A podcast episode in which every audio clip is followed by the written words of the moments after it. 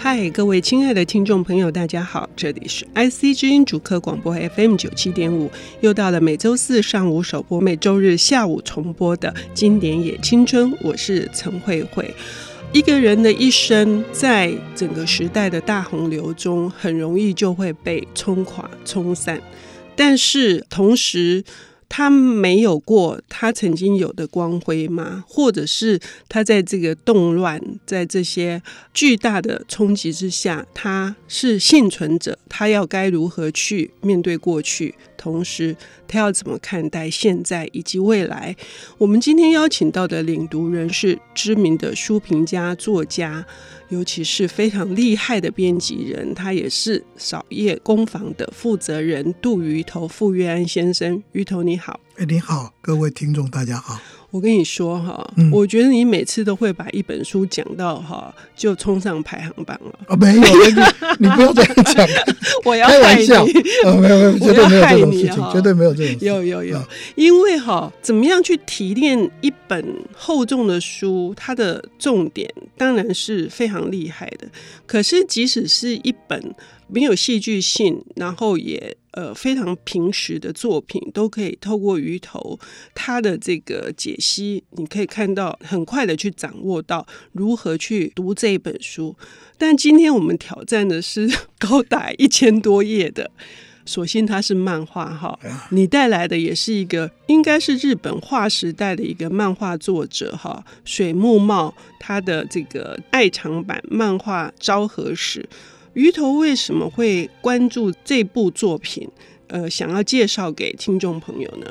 很简单，我喜欢 我喜欢看漫画啊。我从小学小学一年级开始就喜欢看漫画。那租书店里面整天窝在那里，租到没有钱的时候，还偷家里的面的钱去 去看漫画。所以我看漫画的历史，我一直维持到到现在，我都还是喜欢看漫画。哎，所以哈，啊，因为一般家长都会反对。都会觉得说看漫画不正经啊，看漫画会入迷，而且更担心的是图像式的思考如何变成是文字型的这个思考。其实这是一个误解，对不对？我觉得看书就是看书了，嗯，就没有什么那个。像我们家的话，我们家从小都是对这种事情，父母都忙于生计啊，所以说没有时间来管我们了。那你愿意看书的话，他高兴的不得了，管你是在看什么，嗯啊，那所以我们就乱看。重要的是阅读习惯，嗯，读什么问题不大，读久了之后，他自然就会知道，就算是看漫画吧，他也会知道什么是好漫画，什么是烂漫画。这真的是对的。啊、我觉得养成阅读习惯这件事情，那是最重要的，对，真的是最重要的事情。啊、就是像现在，我们可能身边都会随时有一本书，然后我们也随时会想。如果有空闲的时间，一定是我们最好的朋友，很可能就是那一本书了。我我现在也带着手机就是了。啊，对，也是啦。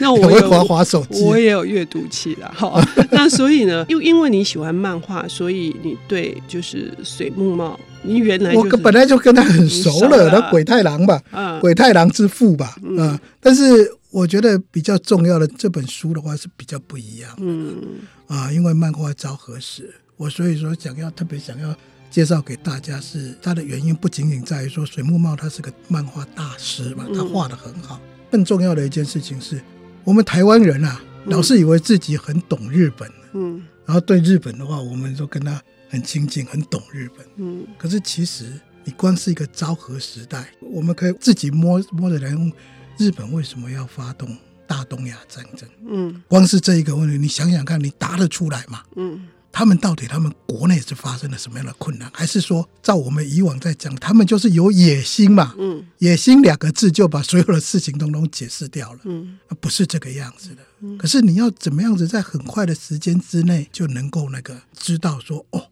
大致的状况是怎么样子，而且不是偏向哪一边的。嗯，那我我觉得水木茂这一本的话是非常非常好的。嗯，比如说有些人本来可能想要买昭和史，但是一看到漫画就退缩。可是对我而言，反而是减轻我很大的负担，因为主要它的分镜，就是说它画面的分镜以及它所采取截取的这些讯息，我们也可以说他有时候会失之简略啦。但是事实上，它是非常扼要式的，给我们一个脉络，一个前因后果。就像你说的，一切是从哪里开始的？就是整个昭和史是从一个。经济恐慌开始，对，明治维新之后，然后为什么会走到战败这条路？请鱼头跟我们。我觉得他这本书，嗯、因为我学历史的，嗯，所以我对历史读物也是很挑的，嗯。嗯，那那个水木茂这一本漫画史，我会特别推崇它，是因为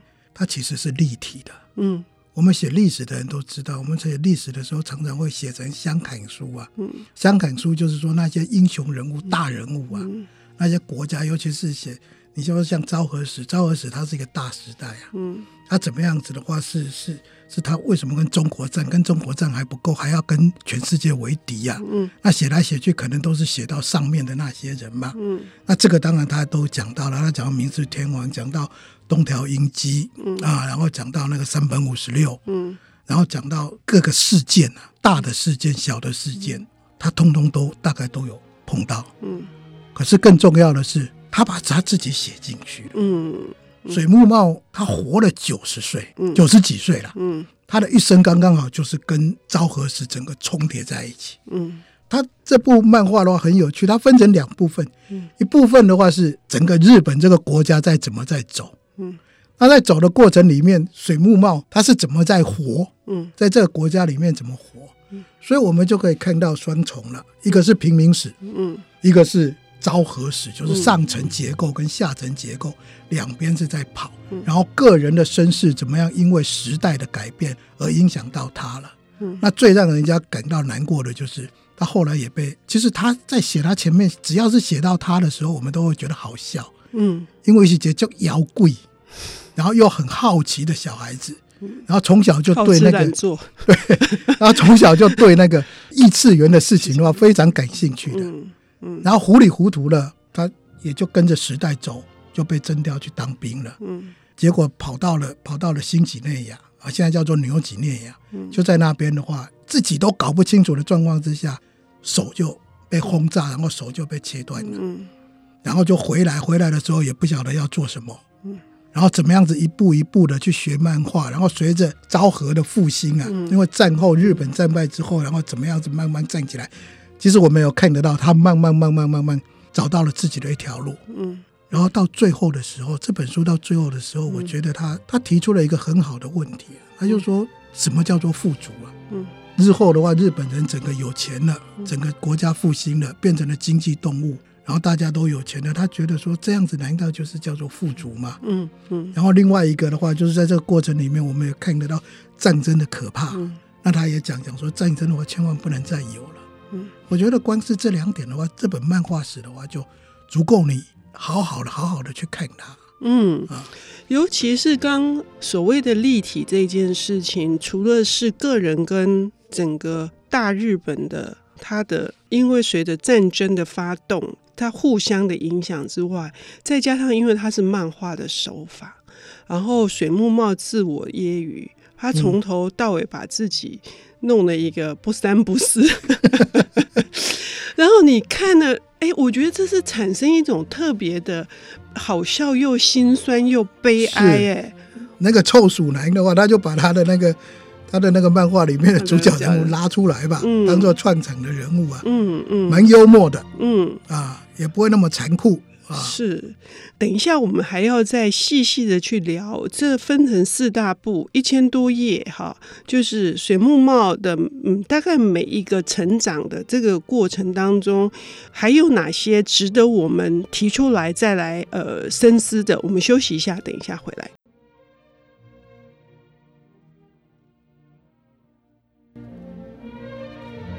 欢迎回到 IC 之音主客广播 FM 九七点五，现在进行的节目是《经典也青春》，我是陈慧慧。今天邀请到的领读人是书评家、作家，也是资深的编辑人杜鱼头傅月安先生。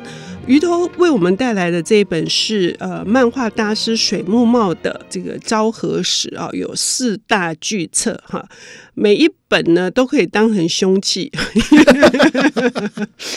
全部加起来的话，当枕头都太高了。对啊，那我为什么这样讲？是我有点想要回应这个水木茂的这种幽默哈，就是说我们刚刚已经讲，他从小是一个非常乐天派的。就是 特别喜欢吃，我对他的窑柜特别印象深刻，什么都吃。然后他之所以可以撑过那个四年的战争生涯，不仅是他手被炸断，而且因为当时只能贴黄药水的药布，他的手臂长蛆嘛，是啊，蛆还跑到他的鼻子里面，然后水木茂就把它画出来啊。哦这个过程这么的凶险，但是他可以后来化险为夷，终于回到内地，就是日本的。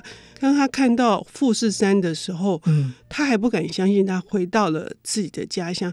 其中有一个，就你刚刚说的是，因为爱吃，爱咬贵，怕饿死。他只要听到会饿死、饿死这两个字，他就全身警觉，他什么都吃。然后呢，我们已经说哪些部分会是特别有趣，是我们呃知道这个我们在水木茂的这部作品里面比较少在别的地方去阐述整个昭和时代的一些变化。我觉得他在每一句册里面，当然它分成什么从。关东大地震啊，一直到什么，嗯、最后是、呃、来龙去脉他都讲了。日本碰到的困难，嗯，然后那个那个他们国家必须要这个样子，为什么必须要往外发展？嗯，他大概也都都有讲出了一个原因嘛，嗯啊，但是他还是最让他觉得那样子是不对的，嗯。可是我觉得这里面的话有一个重点，大家不要忽略掉了，就是说他在这个过程里面是常常碰到很多人帮助他的。嗯那当然是最重要的帮助的人，也不是日本人，也不是西洋人嘛。嗯，他其实是纽几内亚那边的土著吧，叫做托莱族啊，嗯，就是他们的原住民啊。嗯嗯，因为他那时候他那时候已经手炸断了，又跌下悬崖。嗯，后来是他们救了他。嗯嗯，啊，然后在他们部落里面生活了好一阵子。嗯，然后他才慢慢慢又回部队去。嗯，回了部队，他还是不死心，老是去看他们。为什么？因为他那边有东西吃啊。部队里面根本没东西吃啊，嗯啊，所以他就跟他们很好。到了战后之后，他还回去看他们。嗯，整个的话，他是非常的赞美嗯这些原始部落民族与世无争的那种生活态度，嗯所以他才会反过来想想说，战后整个日本虽然是有钱了，虽然是复兴了，可是好像每个人的话连个房子也买不起。然后你你你整天的话在那边赚了那么多钱，可是跟这些人比起来的话。好像反而不能够满足啊，要还要更多啊，嗯啊，想要的那么多啊，其实需要的没那么多，所以他才会讲嘛，讲说那样子真的是叫做富足吗？嗯嗯啊，那那个部分的话是很重要的一个部分。另外的话，我要来讲个八卦，比较八卦，就始终在我的感觉里面，从小看漫画就觉得日本漫画家其实日子过得还不错。嗯。因为画一画了，应该应该都是收入排行榜的。对呀、啊，应该是收入排行榜的。因为那个一畅销，日本漫画卖起来是很可怕的，一次都是几百万册的嘞。对对对。那分一分的话，分到漫画家应该是不少。可是这一本书里面的话，你看战后水木茂开始做漫画，嗯，我看他一路很穷啊。嗯喊到最后，他到处可以去旅行了，他还喊穷啊！到底他是讲真的还是讲假的？呃，可是他因为一开始画那个纸之居啊，纸之居，那纸之居应该是说是连续动画，可以。他那个我小时候还有看过，嗯、他那个有一种说法叫做拉洋片，对，拉洋片，他就是说你可以看到一个镜头，然后进去看的时候，他就用拉的、拉的、拉的，然后他就会好像连环、连环画一样。啊，那他就是画那个一个格子一个格子一个格子。他那时候好像想要靠那个维生也不成功，因为那是一个夕阳产业嘛，那个已经是马上就要被电影所替代的东西。所以他已经当铺当到那个过期，他太太专门帮他走当铺的，呃，连破鞋子也当。是啊。所以那种穷是包括三十七岁还没有能力结婚啊，好不容易娶了一个脸很长的。脸很长的太太，这个是笑死人的。就说他说他觉得他太太的话，就相亲的时候只觉得他太太的脸很长，可是他爸爸的脸更长，所以就相较之下，他太太没有脸那么长，所以就、娶了。他太太很厉害，他太太写过一本书啊，然后后来就拍成连续剧啊，叫《鬼太郎之妻》啊，嗯嗯，那个就是他太太。对对对，啊，那那一段也是很穷，是因为他们最大的娱乐是买四串快要发烂的香蕉，两个人分享，啊、所以看起来是真的很穷啊。可是我觉得我还要再继续去追究下去。嗯就说真的有那么穷吗？嗯，因为我始终觉得漫画家日子过得不错的。嗯，可是你看哦，刚刚你说的那个，最后他不但去看了这些，看了那些拖来族啊，拖来族的人，还送车子给他们，送房子给他们。对，然后他们吃完饭之后，剩下的东西，拖来族的人会打包啊，那种爱惜。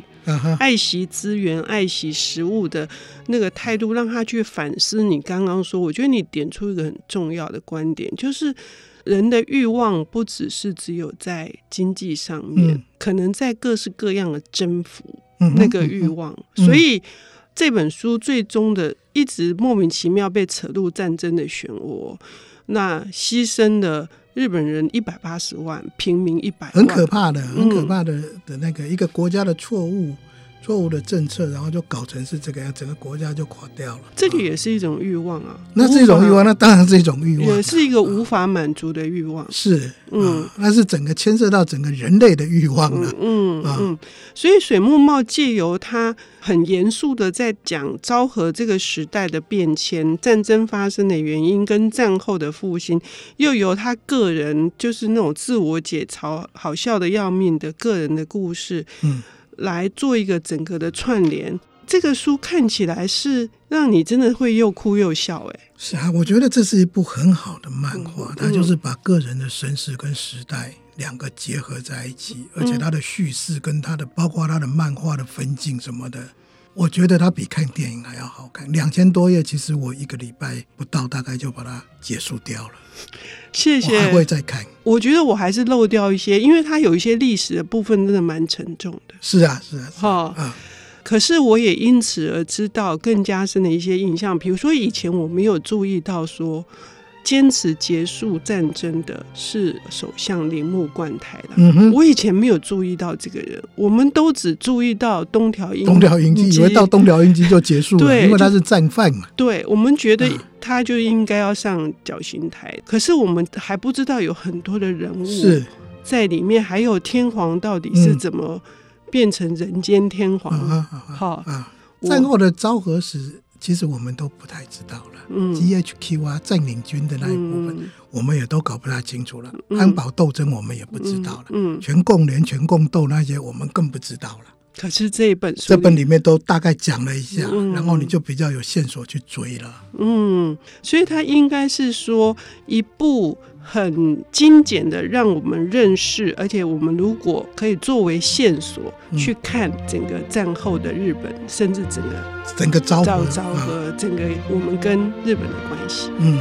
而且最重要的是它很好看。谢谢，啊、谢谢鱼头，谢谢谢谢大家。谢谢